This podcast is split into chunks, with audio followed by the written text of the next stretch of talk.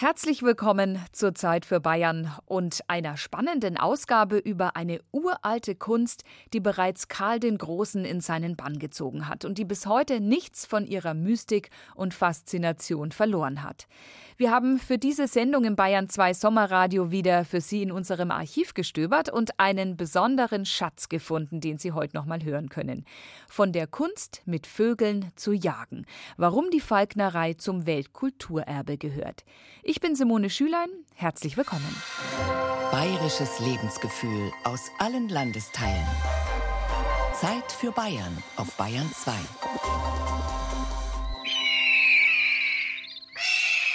Er ist bekannt für seinen großen Mut, seine scharfen Augen und seinen großen Jagdinstinkt. In arabischen Ländern gilt der Falke bis heute als Statussymbol. Das lassen sich Liebhaber auch einiges kosten. Ein ausgebildeter Falke ist bis zu 100.000 Euro wert. In vielen Völkern und Kulturen spielt der Falke eine bedeutsame Rolle und die Falknerei, also die Jagd mit Greifvögeln, blickt auf eine über 3500 Jahre alte Tradition zurück. Seit Dezember 2016 steht sie auf der Liste des immateriellen UNESCO-Weltkulturerbes. 18 Länder hatten die Nominierung mitgetragen, was zeigt, wie stark die kulturhistorische Verwurzelung länderübergreifend ist. Auch bei uns in Bayern gelten Falken als kostbare Tiere und hervorragende Jäger. Unsere Autorin Gabi Brückemann hat die Falknerei auf Burg Rabenstein in der fränkischen Schweiz besucht und erzählt in ihrem Feature von der Kunst, mit Vögeln zu jagen.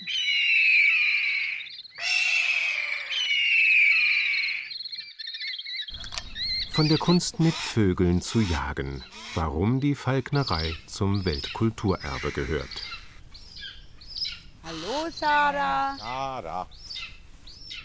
Auslöser ist immer der gleiche. Das heißt, man muss mit so einem Tier konfrontiert werden. Und bei mir ist das im Alter von zwölf Jahren passiert. Ich habe in einer Burg gewohnt, in der mein Vater staatlicher Verwalter war. Und in dieser riesigen Burg, da gab es natürlich auch Turmfalken und Turmdohlen. Und die haben mich schon immer fasziniert. Das Glück war, ein Förster, der dort das Revier betreute, den Wald und alles, der hat eine Scheune abgerissen im Wald. Und dabei fielen drei junge Turmfalken mit aus dieser zerstörten Scheune. Also habe ich mich um die Vögel gekümmert, habe extra einen Stall umgebaut, einen früheren Maststall, in eine große Freiflugvoliere innerhalb eines Gebäudes. Habe mich sofort belesen mit einem Buch, das ich mir gekauft habe, was denn die Grundbedürfnisse sind von so einem Vogel. Habe die Vögel versorgt, habe sie auch fliegen lassen, frei. Sie sind mit mir in die Schule geflogen, wieder zurück. Das war einschneidend. Im Schulhof sind die in den Brunnen geflogen, haben dort gebadet, sind auf den Köpfen der Kinder rum, auf den Schultern bei mir. Und das war für mich so faszinierend als Zwölfjähriger, dass ich gesagt habe, da muss mehr dahinter sein. Ich möchte eigentlich den Greifvogel noch besser erleben. Es war eigentlich nicht mein Bestreben, Falknerin zu werden. Ich äh, bin da ins kalte Wasser geschmissen worden. Tiere waren schon immer irgendwo mein Ding.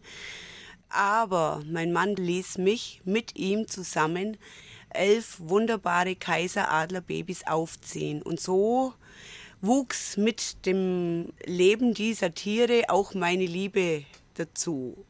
Ich bin infiziert worden, hatte zwar immer einen Heidenrespekt, aber ich habe sie dann richtig verstanden, auch diese Greifvögel. Ich konnte ihre Stimmungen deuten.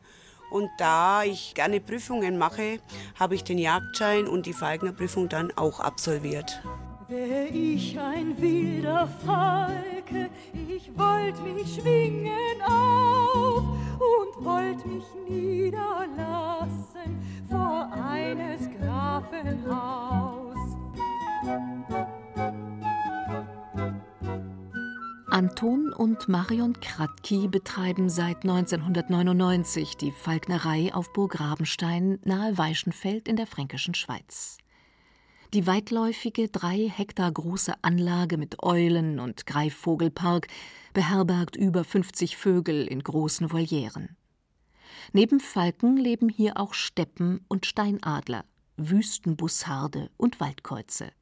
Dicht belaubte Bäume und viel grünes Buschwerk spenden den Tieren Schatten. Zwischen April und November dürfen Besucher die beeindruckenden Greifvögel in Flugvorführungen erleben. Ja, das ist der Sagerfalke Axel. Er ist eigentlich für Kinderhände auch gut gedacht. Er ist so der Spielertyp hier in der Anlage. Er liebt es, auf fremden Fäusten zu stehen, hat keine Scheu vor fremden Menschen. Dann haben wir hier unsere Cosma. Das ist ein Gärfalgenmädchen. Gärfalgen, die kommen in kälteren Regionen vor, wie jetzt äh, Norwegen, Schweden, Grönland, Kanada, Alaska, weite Teile Sibiriens. Und sie wird abgetragen auf Fasan, das heißt, im Herbst werden wir mit ihr Fasane jagen. Dann haben wir noch unseren Rio, den schnellsten Falke hier. Das ist ein Wanderfalke und äh, ein Kosmopolit. Das heißt, er kommt überall vor, wo sein Lebensraum stimmt. Sind die schnellsten Tiere, die es überhaupt gibt. Und Wanderfalken wurden gemessen mit 452 Stundenkilometer im Sturzflug. Das ist unser grauer Gärfalke Manni. Er fliegt hier auch auf ein Stangenfederspiel und dann können die Zuschauer genau die verschiedenen Flugarten erkennen. Er ist einer, der im Geradeausflug recht schnell ist und diese Gärfalken erreichen Geschwindigkeiten im Geradeausflug zwischen 150 und 160 km/h. Nur wenn die Falken auf ihren Einsatz bei der Flugvorführung am Nachmittag warten, müssen sie für ein paar Stunden in der klassischen Anbindehaltung ausharren. Die Lederriemchen, die sie um die Beine tragen, sind durch eine sogenannte Drahle, einem kleinen Doppelring mit einer längeren Schnur verbunden. Mit der werden sie an einen Block angebunden. In der Fachsprache heißt das aufgeblockt. Einen guten Meter ist die Schnur lang, lang genug, damit der Falke zu einer großen Schale Wasser der Badebrente oder in das überdachte Häuschen hüpfen kann. Doch jetzt hat Marion die Schnur gelöst, sich einen dicken ledernen Falknerhandschuh übergestreift und den Falkenachsel auf die Faust genommen. Wenn der Vogel unterhalb des Schnabels seine Federn nach vorne spreizt, das ist das optimale Wohlfühlen. Er blutet sich auf, er findet es schön, auf der Faust zu stehen. Das ist ein Zeichen für den Falkner, ihm geht's gut. Er mag mich sehr gern und das nutze ich dann auch haltlos aus, weil Greifvögel lassen sich nicht alle streicheln, aber der Axel, der mag das sehr gerne und das tun wir dann auch. Gell, Axel? Ja. Marion streicht Axel mit dem Finger sanft über den gefiederten Kopf. Mit 40 Zentimetern ist der Saka-Falke etwa ein Drittel kleiner als seine weiblichen Artgenossen. Sein stark gekrümmter Schnabel öffnet und schließt sich, er sperrt, wie das in der Falknersprache heißt. Bei Hunden würde man hecheln dazu sagen. Die Füße mit den kräftigen, scharfen Krallen jedoch stehen ruhig auf Marions Faust. Während Adler ihre Krallen um den Kopf der Beute pressen, man spricht von Grifftötern, hält der Falke seinen Fang mit den Füßen lediglich fest. Er bringt Mäuse, Ratten oder Hasen mit einem Schnabelhieb zur Strecke. Dabei dient ihm eine zackenartige Ausformung seines Schnabels, der Falkenzahn. Axel bewegt seinen Kopf ruckartig nach oben. Er hat ein kleines Flugzeug entdeckt. Seine großen schwarzen Augen lassen keinerlei Regung erkennen, nur die Federn zittern ein wenig. Wenn ich ihn jetzt fliegen lassen würde, dann könnte es sein, dass er höher fliegt als normal und zupp in eine Richtung weg. Wir haben Mittagszeit und da sollte man Greifvögel nicht fliegen lassen. Da kommen sie ins Schweimen das bedeutet, sie haben kein Interesse jetzt an dem, was ich von ihm verlange, sondern sie wollen sich selbst in der Gegend umschauen.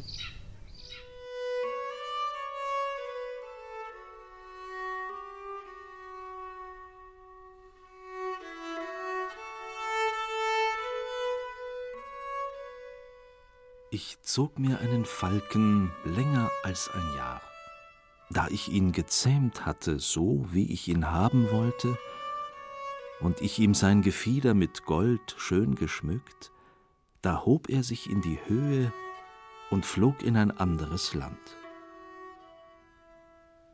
Seitdem sah ich den Falken schön fliegen. Er führte an seinem Fuße seidene Riemen, und es war in seinen Federn rot-goldenes Licht.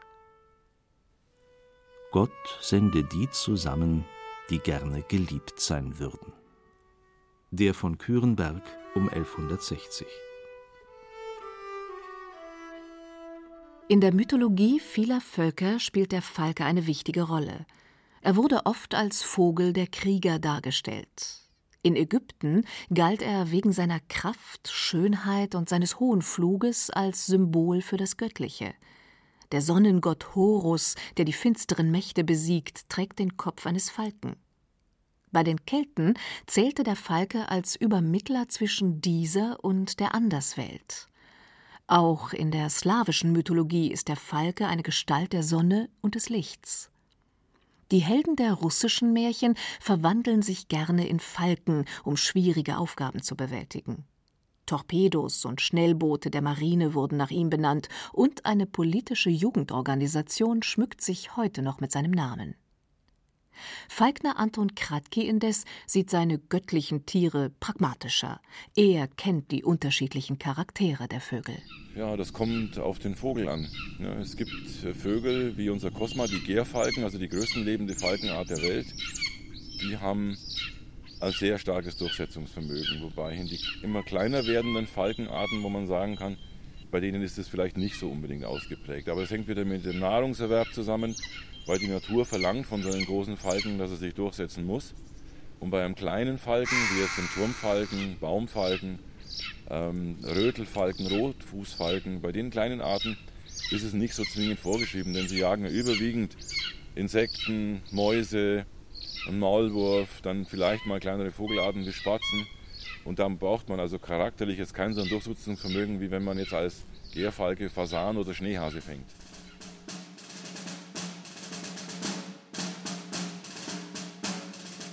Mein Name ist Petra Bendel, ich bin Politikwissenschaftlerin an der Universität Erlangen-Nürnberg.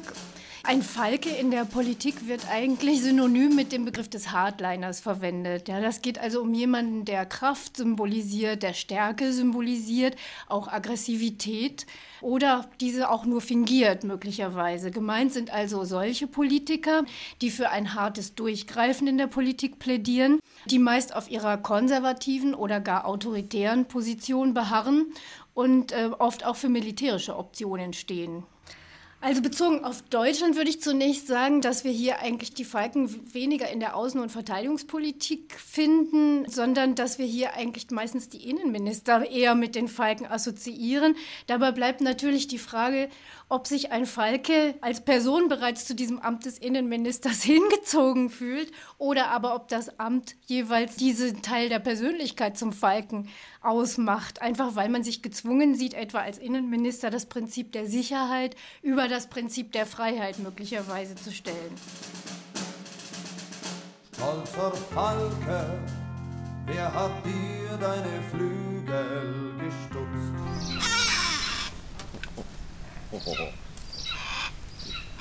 Das war jetzt ein bisschen energischer, ja? Geh weg. Ja. Mittagspause. Ja. Der Vogel entscheidet selbst, ist ein viel zitierter Satz in der Falknerei Burg Rabenstein.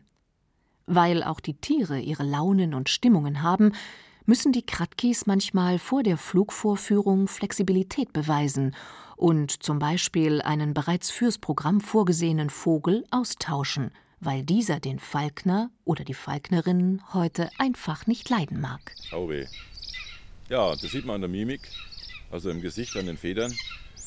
Erstens mal macht sich der Vogel ganz schlank.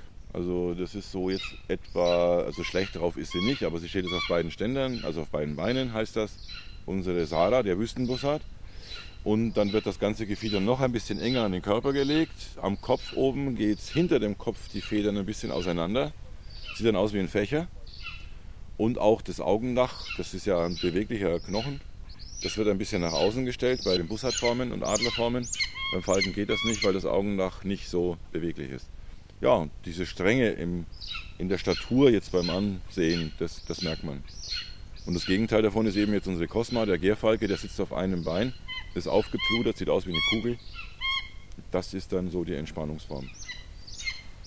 Die entspannten Vögel dösen im Halbschatten, rufen ab und an über den Platz und scheinen mit sich und der Welt zufrieden. Nur, glaube ich, so nach einer Stunde geht man gerne wieder weg. Also wenn sie nicht aufhören, weil das kann ganz schön nervig sein, das Rufen. Gerade das zum Beispiel von unserem Steinadler da hinten. Das Rufen, dieses ewige Gleich, das Monotone, das wird ganz schön nervig. Also er hat es gehört, er hat aufgehört. Ah, kurz nur.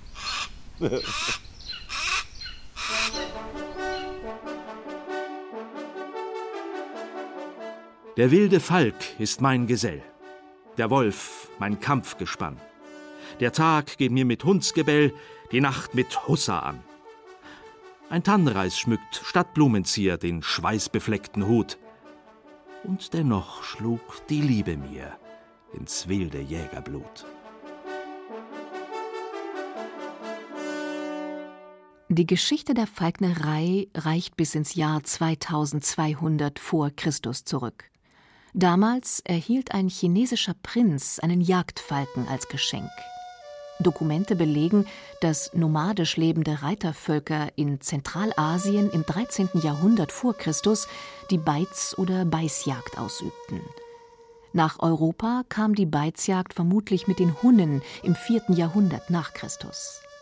Der Beizvogel wurde bald ein Sinnbild für Macht, Herrschaft und Reichtum. Es wurde genau festgelegt, wer welchen Vogel benutzen durfte. Dem Priester stand ein Sperber zu, dem Grafen ein Wanderfalke, dem König ein wertvoller Gärfalke und nur der Kaiser durfte mit dem Adler jagen. An den Höfen gehörten die Greifvögel zum täglichen Leben und wurden sogar in die Kirche und selbst in die Schlacht mitgenommen. Mit der Französischen Revolution im 18. Jahrhundert ging die Falknerei stark zurück. Die Jagd mit dem edlen Tier erinnerte zu sehr an die Prunk- und Verschwendungssucht der Aristokratie.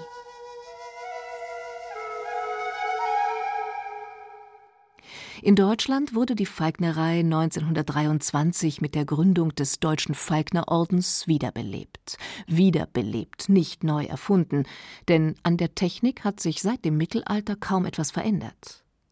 Noch heute gilt eine Abhandlung aus dem 13. Jahrhundert als Lehrbuch für angehende Falkner. Historiker Eugen Schöler aus Schwabach kennt die Geschichte des Buches De arte venandi cum avibus von der Kunst, mit Vögeln zu jagen. Kaiser Friedrich II. ist der berühmteste Kaiser des deutschen Mittelalters, wie wir alle wissen. Als er 1250 starb, hat die Welt ihn sehr betrauert, und zwar europaweit, denn sein Reich hat einstmals gereicht von der Ostsee bis nach Sizilien und von der Rhone bis hinter nach Ungarn. Was heute die Welt an Kultur von ihm noch weiß, das ist dieses fantastische weltberühmte Falknerbuch De arte venandi cum avibus, also von der Kunst mit Vögeln zu jagen.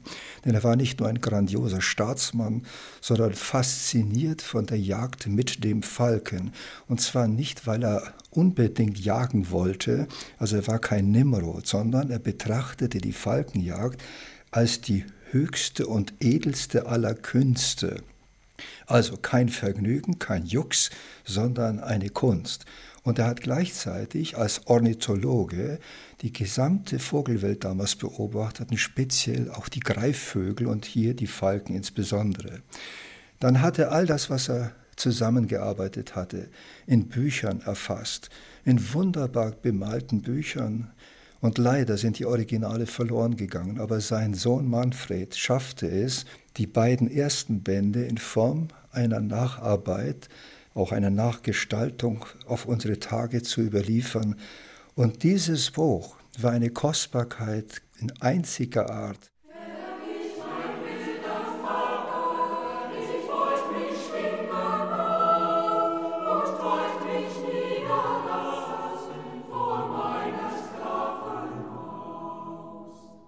Ich hoffe, unsere Tina macht da schön mit. Sie ist ein Adlerbussard und die zeigt den ersten freien Flug. Bist du bereit, Tina? Ja, dann lass dich sehen. Völlig lautlos schwebt der Riesenvogel über die 150 Zuschauer hinweg. Mit so einem Vogel kann ich in der Luft wie auch auf dem Boden Beutetiere jagen. Sie will noch mal einen Applaus.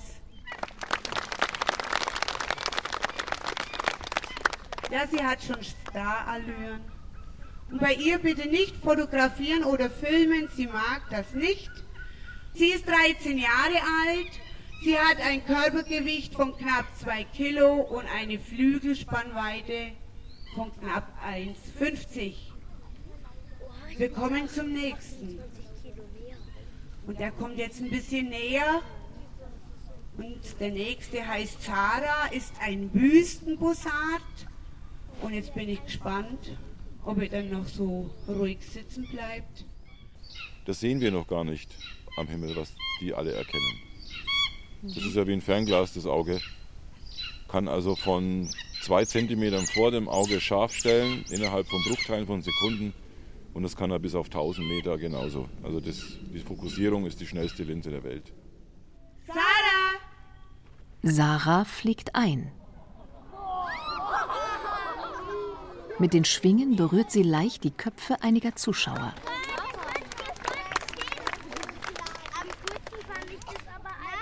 Und in dieser Hitze haben es die Greifvögel ganz schön schwer. Wenn wir jetzt hier raufschauen, es fliegt keiner für uns, nur unsere Vögel. Was denn? Fein.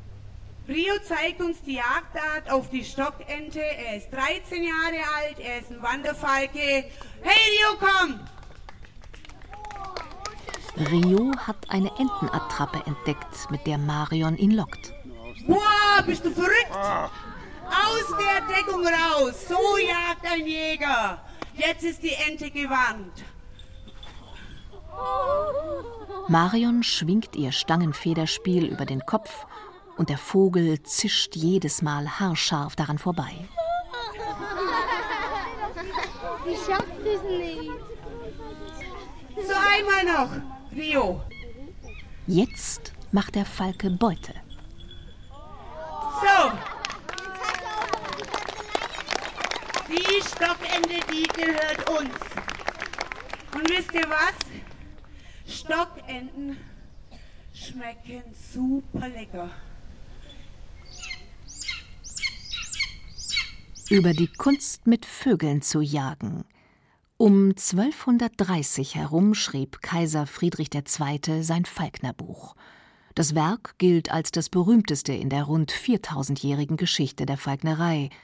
Dass es in unsere Gegenwart hinein überliefert werden konnte, ist einem kaiserlichen Nachkommen aus Franken zu verdanken. Und dieses Buch, kaum zu glauben, lässt 500 Jahre später ein wirklicher Nachkomme, nämlich Markgraf Karl Wilhelm Friedrich von Brandenburg-Ansbach, also Anfang des 18. Jahrhunderts geboren, bis Mitte des 18. Jahrhunderts gelebt. Dieser Mann ist wieder fasziniert von der Falkenjagd und er lässt diese beiden Bände in die deutsche Sprache übersetzen, und zwar in die Falknersprache von damals. Wir wüssten heute überhaupt nicht mehr die speziellen Fachausdrücke der Falknerei, wenn diese Übersetzung nicht gelungen wäre.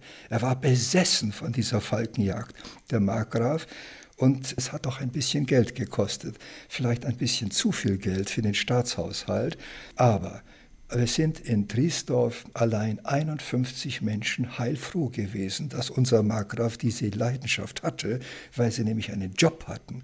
Und diese Jobs sahen so aus, im Triesdorf, im Falkenhaus, waren folgende Leute beschäftigt, rangmäßig geordnet, von oben nach unten. Wir hatten Obrist Falkenmeister, Falkenmeister, also ein einfacher Falkenmeister, dann der Falkensekretär, der Reihermeister war da, Milanenmeister gab es, Krähenmeister, Meisterknechte, Leibfalkoniers, Reiherwächte, Falkenjungen und Balthasar Lotter von Beruf Falkensekretär. Der Mann hatte Buch zu führen. was haben die Falken für ein Fressen bekommen? Wie viel haben sie gejagt? Und über alles, was er jagte, der Markgraf und seine Jagdgesellschaft, ließ er exakt Buch führen. So wissen wir, dass er über 30.000 Stück Wild gejagt hat im Laufe seines 45-jährigen Lebens. Nicht nur das, er ließ die Falken sogar porträtieren, wie man einen Menschen porträtiert. Diese Falkenporträts hingen in den Schlössern neben den Ahnenbildern der Fürstlichkeiten. Fliegt ein Falk über dir. Fliegt ein Falk.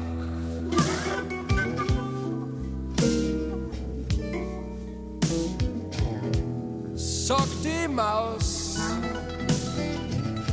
zu ihrem Kind. er sieht nur das, was sich bewegt. Und das Kind zittert vor lauter Angst. Draus auf dem Feld,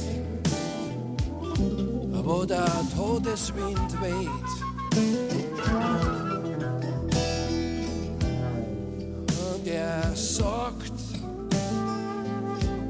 rühr dich nicht, weil er dich sonst sieht und weil er dich sonst packt.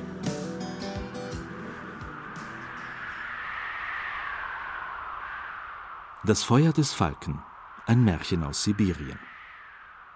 Hoch in den Bäumen baute sich einst ein Falke sein Nest für seine Brut. Einer der kleinen Falken fiel aus dem Nest, Tief in der Taiga war eine Hütte, in der Großvater Ejo, sein Enkel Ene und ihr Hund Aya lebten. Ene fand den Falken, kletterte auf den Baum und legte ihn in sein Nest zurück. Spät in der Nacht kehrte Großvater Ejo nach Hause, doch sein Hund Aya war nicht bei ihm. Er sagte zu seinem Enkelsohn: Lieber Enkelsohn Ene, unser Aya hat sich verlaufen.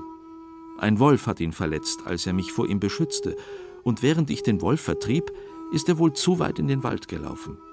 Es ist jetzt dunkel in der Taiga, wir können ihn nicht suchen gehen. Ene weinte bitterlich, doch plötzlich hörte er den Falken. Weine nicht mehr, Ene, sagte der Falke zu dem Jungen, du hast meinem kleinen Falken geholfen. Nimm einen Zweig und zünde ihn an seinem Ende an. Ene tat, was ihm der Falke gesagt hatte.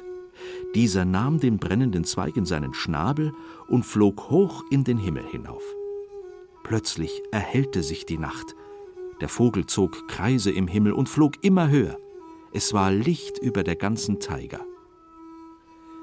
Ene und sein Großvater suchten eifrig nach Aya. Bevor der Zweig im Schnabel des Falken zu Asche verbrannt war, hatten sie ihren Hund gefunden. Sie brachten ihn nach Hause und pflegten Aya gesund. Seit dieser Zeit erscheinen immer, wenn jemand eine gute Tat vollbringt, flammende Kreise aus Feuer am nördlichen Nachthimmel. Die Menschen nennen sie Nordlichter.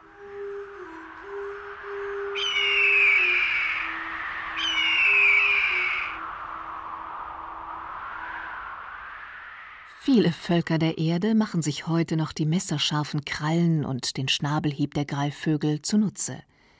Die Kasachen in der Mongolei jagen vorwiegend mit Steinadler Weibchen. Sie gelten dort als besonders aggressiv. Auch in der Wüste Saudi-Arabiens oder in den Vereinigten Arabischen Emiraten ist die Falkenjagd ein wichtiger Bestandteil der Kultur und Tradition. Ein arabischer Scheich bezahlt für einen guten und gesunden Jagdvogel 100.000 Dollar oder sogar mehr. Bei den Beduinen wurde der Falke von jeher als Familienmitglied betrachtet. Seine Jagdbeute trägt zur Ernährung der Familie bei. Wenn der Vogel erkrankt, bringt ihn sein Besitzer in die Falkenklinik von Abu Dhabi. Die Kunden der Klinik stammen aus allen Bevölkerungsschichten, vom armen Beduinen bis zum Prinzen.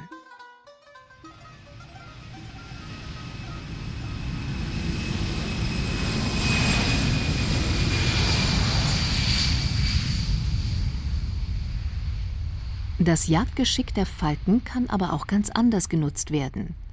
An vielen Flughäfen der Welt vertreiben sie durch ihre Anwesenheit Vogelschwärme, die dem Flugbetrieb gefährlich werden könnten.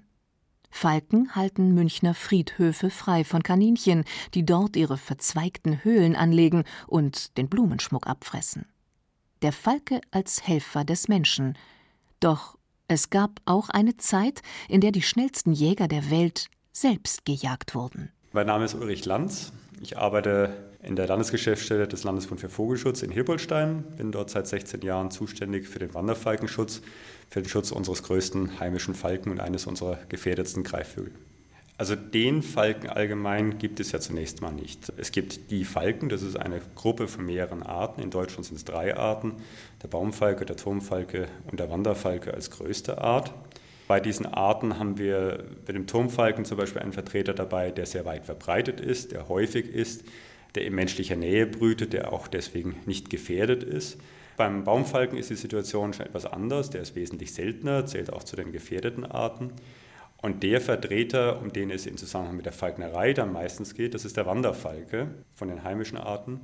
Und das ist tatsächlich eine Art, die bei uns vor etwa 50 Jahren fast vor der Ausrottung stand, vor allem durch die Einwirkung von Umweltgiften, aber auch durch menschliche Nachstellungen. Er ist also einer unserer gefährdetsten Greifvögel überhaupt. Er ist der größte heimische Falke und was sicherlich auch für die Falknerei einen Teil der Faszination ausmacht, aber auch für jeden Vogelfreund, der den Wanderfalken beobachten kann, ist das Erscheinungsbild des Wanderfalken. Das ist einmal ein, ein, sehr eleganter, kräftiger Vogel, vor allem aber auch die Geschwindigkeit, die der Wanderfalke erreichen kann, mit bis zu 300 Kilometer pro Stunde, die belegt sind, ist er der schnellste Vogel der Welt und das alleine übt natürlich schon eine gewaltige Faszination aus. Das Artenhilfsprogramm Wanderfalke ist 1982 ins Leben gerufen worden. Das war ein Zeitpunkt, als es dem Wanderfalken in Deutschland sehr schlecht ging. Es waren in den 50er Jahren noch etwa 900 Wanderfalkenpaare in Deutschland zu Hause. 1982 sind diese 900 Brutpaare in ganz Deutschland zusammengeschmolzen auf etwa 50 Brutpaare in Bayern und Baden-Württemberg. Deswegen wurde in Bayern, ähnlich wie auch in Baden-Württemberg, so ein Programm gestartet. Es ging zunächst mal vor allem darum, die noch bestehenden Brutpaare zu schützen. Damals, Anfang der 80er Jahre, kam es immer noch vor, dass solche Vögel illegal für die Falknerei ausgehorstet wurden, weil die, die Zuchtmethoden damals noch nicht so weit fortgeschritten waren wie heute. Vor allem aber auch zum Schutz vor Störungen, gezielten Störungen, durch Taubenzüchter beispielsweise, die den Wanderfalken nicht gerade sehr schätzen, aber auch durch Kletterer, durch Wanderer, unabsichtliche Störungen, durch die Freizeitnutzung einfach.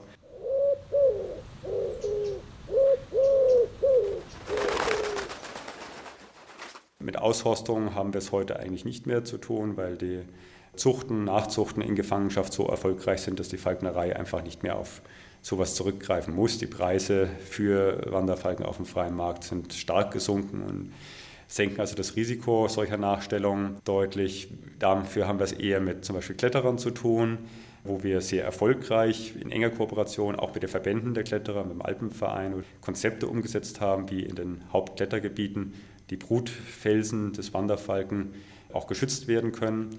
Und wir sind heute auf einem sehr guten Weg mit dem Wanderfalken in Bayern. Wir müssen nicht mehr für den einzelnen Brutplatz uns engagieren, weil es wieder so viele davon gibt. Wir haben jetzt in Bayern etwa 250 Wanderfalkenpaare wieder. Wir haben damit für ganz Deutschland auch eine Spenderpopulation aufgebaut. Auch in anderen Bundesländern hat man von der positiven Entwicklung in Bayern und Baden-Württemberg sehr viel profitiert. In der Falknerei auf Burg Rabenstein in der fränkischen Schweiz geht die Flugvorführung weiter. Marion Kratki lässt mit Hilfe von Falknerin Sabrina und Helfer Nico die Vögel fliegen. Aus der Voliere oder vom Anbindeplatz auf die Faust. Von dort in die Luft und wieder größere Strecken von Faust zu Faust. Die langen Holzbänke auf der Wiese sind dicht mit Zuschauern besetzt. Heute sind besonders viele Kinder dabei. Für sie ist es ein großes Abenteuer, wenn die lautlosen Jäger so dicht über sie hinweggleiten. Wir bräuchten mal so einen Mutprobevogel. Ja. ja. Das ist Conny, sie kommt aus Kanada. Das ist ein kanadischer Harris Hawk, auch Wüstenbussard genannt.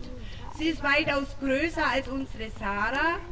Und mit ihr machen wir eventuell eine Mutprobe. Ja, da hat aber jetzt einer gezuckt da vorne.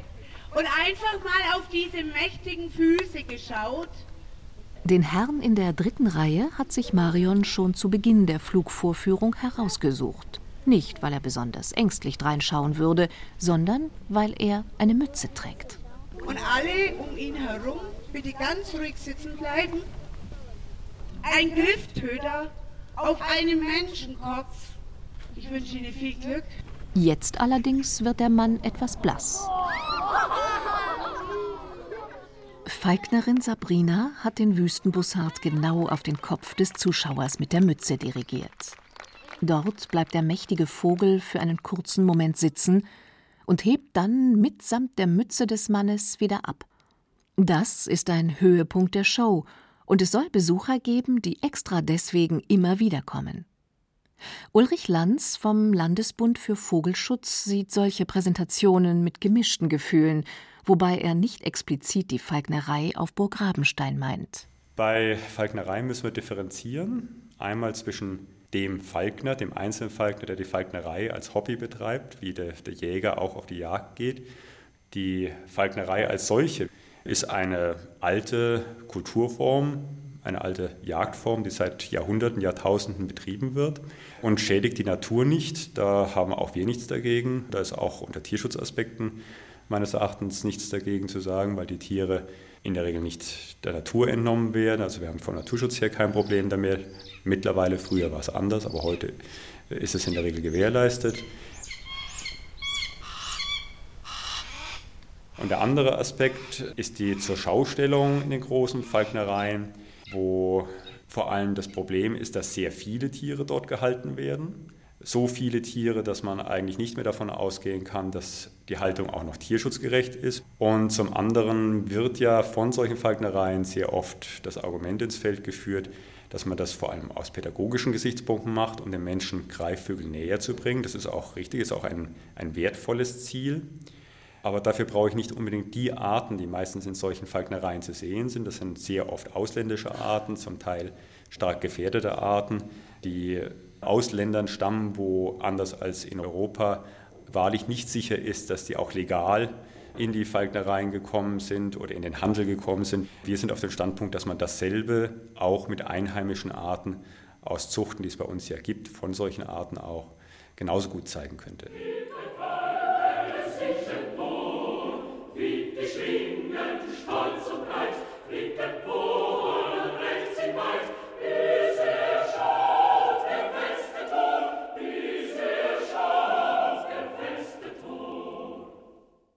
Brems Tierleben charakterisiert die Falken als die vorzüglichsten Räuber unter den Greifvögeln. Aber, so heißt es dort, eine die Vögel insgemein auszeichnende Begabung fehlt den geflügelten Räubern. Sie ermangeln einer wohltönenden Stimme. Viele sind nur imstande, einen, zwei oder drei verschiedene, einfache, selbst misstönende Laute hervorzustoßen. Doch sind wenigstens nicht alle Raubvögel jedes Wohllautes unfähig denn einige lassen Töne vernehmen, welche auch einem tonkünstlerisch gebildeten Ohre als ansprechend erscheinen müssen. Alfred Brehm 1866 Der Laie kann die Greifvögel kaum an ihren Schreien erkennen und unterscheiden, weiß der erfahrene Falkner Anton Kratky. Jemand, der sich nicht auskennt, kann es nicht. Ja, denn die Töne liegen relativ nah beieinander es gibt nur noch Unterschiede, wenn jetzt ein Vogel, ja, sag ich mal, als Mäusebussard am Himmel kreist, da sagen wir als Falken dazu, der Katzenadler kreist, weil man dieses Hiä so ähnlich deuten könnte wie Miau. Und den erkennt eigentlich jeder, ne? dieses Schreien des Mäusebussards. Aber dann beim Adler, so Steinadler, Steppenadler, gut, Steppenadler geht auch, weil die so wie ein Frosch ähnlich quäken. Aber das kennt der Fachmann. Aber der Laie kann das nicht unterscheiden. Die Flugvorführung auf Burg Rabenstein endet mit einem wahren König der Lüfte. Arpad, der Steinadler, tritt auf. Allein seine Flügelspannweite von einem Meter neunzig verschafft ihm augenblicklich Respekt. Von den gewaltigen Krallen ganz zu schweigen. Wir jagen mit ihm Feldhasen, Füchse, Rehe und Rehböcke. Und heute gibt es eine Demonstration auf Fuchsjagd. Und jeder, der solche Haare hat, wie unser Fuchs, der ist potenziell gefährdet. Und ich sehe da viele rausleuchten. Als Ersatz für einen echten Fuchs dient der Falknerin eine Attrappe aus Fuchsfell. Nico, ich bitte dich den Adler auf die Faust. Und die Jagd auf den Fuchs kann beginnen. Und es geht so. Der Falkner geht mit seinem Adler im Revier und dann, wenn er den Fuchs sieht, erst dann wird der Adler geflogen. Es könnte auch ihr Schäferhund sein. So, wenn er den Fuchs sieht, gibt er ihn frei mit den Worten Adler frei! Und bitte ruhig sitzen bleiben. Wusch. Wer will da noch? Ja, super. Wer will da noch Fuchs sein? Der Adler hat die Attrappe gepackt und schlägt seine Krallen in das Fell. Auch der Adler weiß genau, wenn er den Fuchs nicht richtig zu packen bekommt, dreht sich der Fuchs um und beißt ihn vielleicht den Kopf ab.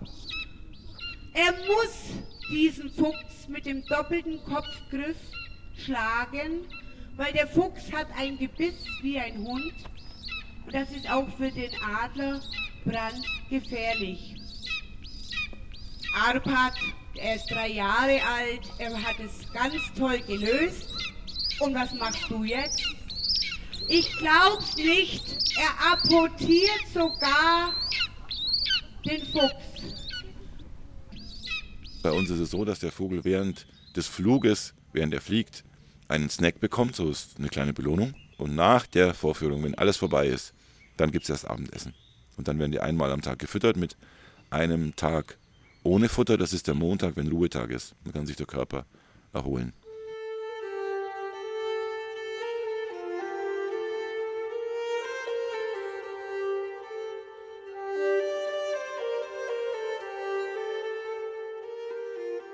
Giovanni Boccaccio, die Falkennovelle aus dem 14. Jahrhundert. Federigo, ein Florentiner von Adel, verehrt die verheiratete adlige Monna Giovanna mit solchem Aufwand, dass er darüber verarmt und sich auf sein kleines Landgut zurückzieht. Der einzige Rest von Federigos adliger Existenz ist ein edler Falke, der beste weit und breit. Er ist Federigos ganzer Stolz und er liebt ihn sehr. Giovannas Mann stirbt und Giovanna zieht auf das Nachbargut.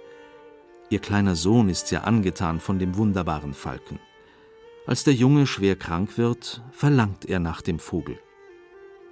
Seine Mutter macht Federigo einen Besuch, um den Falken zu erbitten. Doch sie fällt nicht mit der Tür ins Haus, sie lädt sich mit ihrer Freundin bei Federigo zum Essen ein. Federigo, erfreut über den baldigen Besuch, aber beschämt, ihr keinen gebührlichen Empfang und feines Essen bieten zu können, lässt sein Bestes schlachten, den Falken.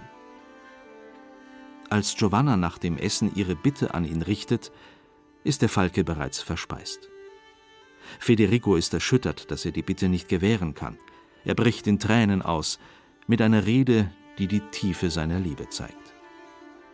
Nachdem das Kind gestorben und Giovanna nach einem Jahr von ihren Brüdern zur Ehe gedrängt wird, beehrt sie den verarmten Federigo mit ihrer Hand und mit den Worten Ich ziehe den Mann, der des Vermögens entbehrt, dem Vermögen vor, das des Mannes entbehrt.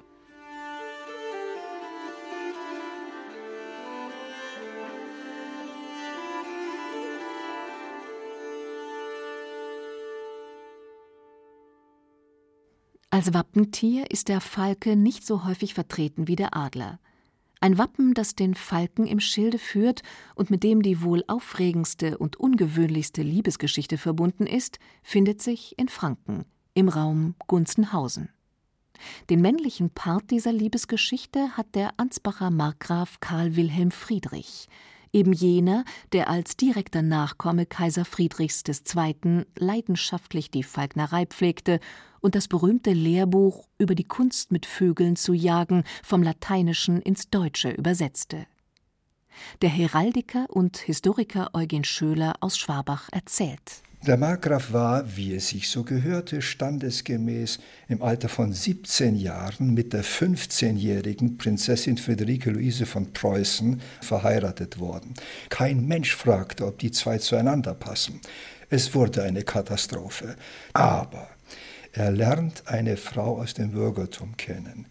Und das ist seine große Liebe. Und mit dieser Frau hatte er mehrere Kinder. Und diese vier Kinder aus der Verbindung sollten natürlich einen Namen bekommen. Und was würde sich anders anbieten bei einem geradezu fanatischen Falkenjagdspezialisten? Er wünschte den Namen von Falkenhausen. Und das hat man in Wien Kaiser Franz I. klargemacht. Und Kaiser Franz I. hat die Kinder aus dieser Verbindung zu Freiherren und Freien von Falkenhausen erhoben. Jetzt braucht man noch ein Wappen. Was kann es anders sein als ein Motiv aus der Falkenjagd? Und so bekamen die Kinder von Falkenhausen ein sogenanntes redendes Wappen. Ein redendes Wappen erklärt den Namen einer Familie, spielt darauf an. Bei den Falkenhausen ist es ein Falke, ein aufgehaubter Falke, der auf einem Balken sitzt. Und zwar in blauem Feld sitzt dieser Falke und hat eine Haube. Auf der Falkenhaube ist fein eingestickt CWF, Karl Wilhelm Friedrich, Hinweis auf den fürstlichen Vater dieser Familie. Und das Schöne ist, dass die Familie bis heute noch an angestammten Orte lebt. Die Nachkommen von Falkenhausen in Franken leben nach wie vor auf Schloss Wald bei Gunzenhausen und alle drei Jahre trifft sich die Gesamtfamilie der beiden Linien Wald und Trautskirchen zu einem Familientreffen. Die Falknerei. Vier Jahrtausende praktizierte Kunst, mit Vögeln zu jagen. 4000 Jahre Jagdkultur. Anton Kratky von der Falknerei Burg Rabenstein. Von den Jagdkulturen ist die Falknerei die höchste Kultur. Denn sie hat den ältesten Bestand, bei der ein Mensch ein Tier zum Gehilfen nimmt und die Jagd bestreitet. Und eben vor 4000 Jahren, das ist nachweislich so in Grabfunden und Dokumentationen bewiesen worden, kommt die Falknerei aus dem mongolischen Raum. Diese 4000 Jahre Kulturgut bis heute erhalten und erst etwa 800 nach Christus kam die Falknerei nach Europa, also auch europäisches Kulturgut. Von der Kunst, mit Vögeln zu jagen. Warum die Falknerei zum Weltkulturerbe gehört. Das war ein Feature von Gabi Brüggemann aus dem Jahr 2008. Gesprochen haben Norbert Küber und Barbara Bogen. Und auch die Gruppe La Brasbanda hat ihr Lieblingsvogel.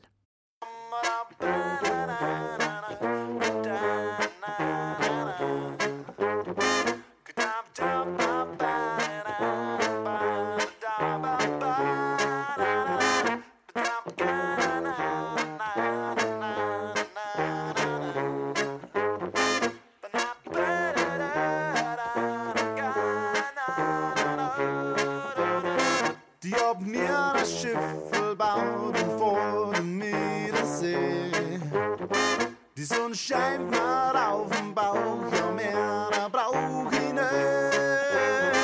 Ich möchte gerne Vogel sein und übers Wasser fliegen. Dann nimm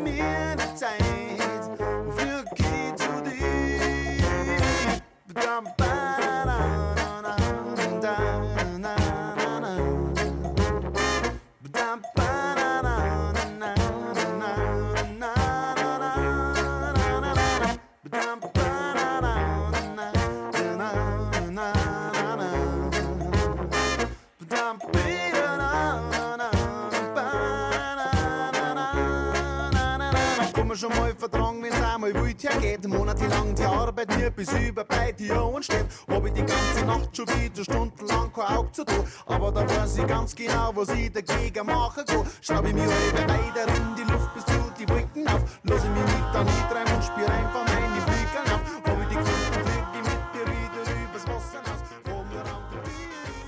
Das Vogel von La Brasbanda in der Zeit für Bayern. Und das war's für heute. Wenn Sie sich für weitere spannende Tiergeschichten interessieren, dann empfehle ich Ihnen unser Bayern 2 Podcast Center.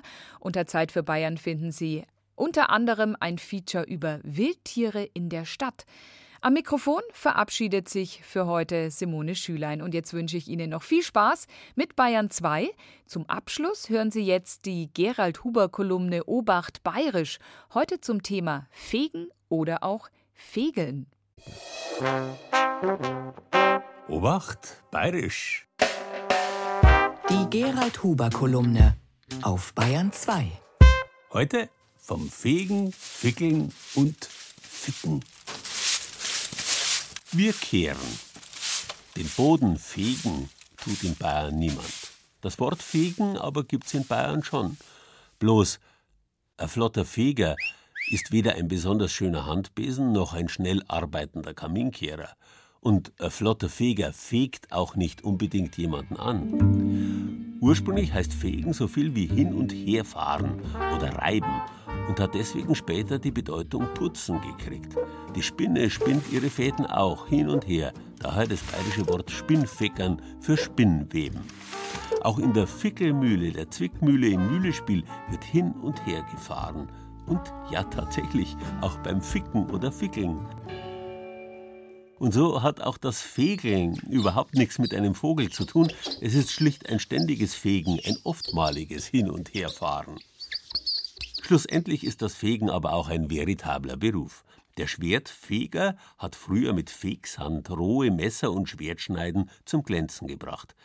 Wenn ein Bayer demnach jemanden anfegt, heißt das, er reibt sich an ihm. Der flotte Feger ist also jemand, der sich einen gewissen Glanz gibt oder gegeben hat.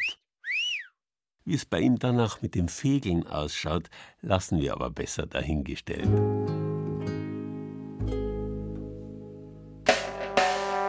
Obacht Bayerisch. Videos zu meiner Kolumne gibt's auf Facebook bei Bayern 2.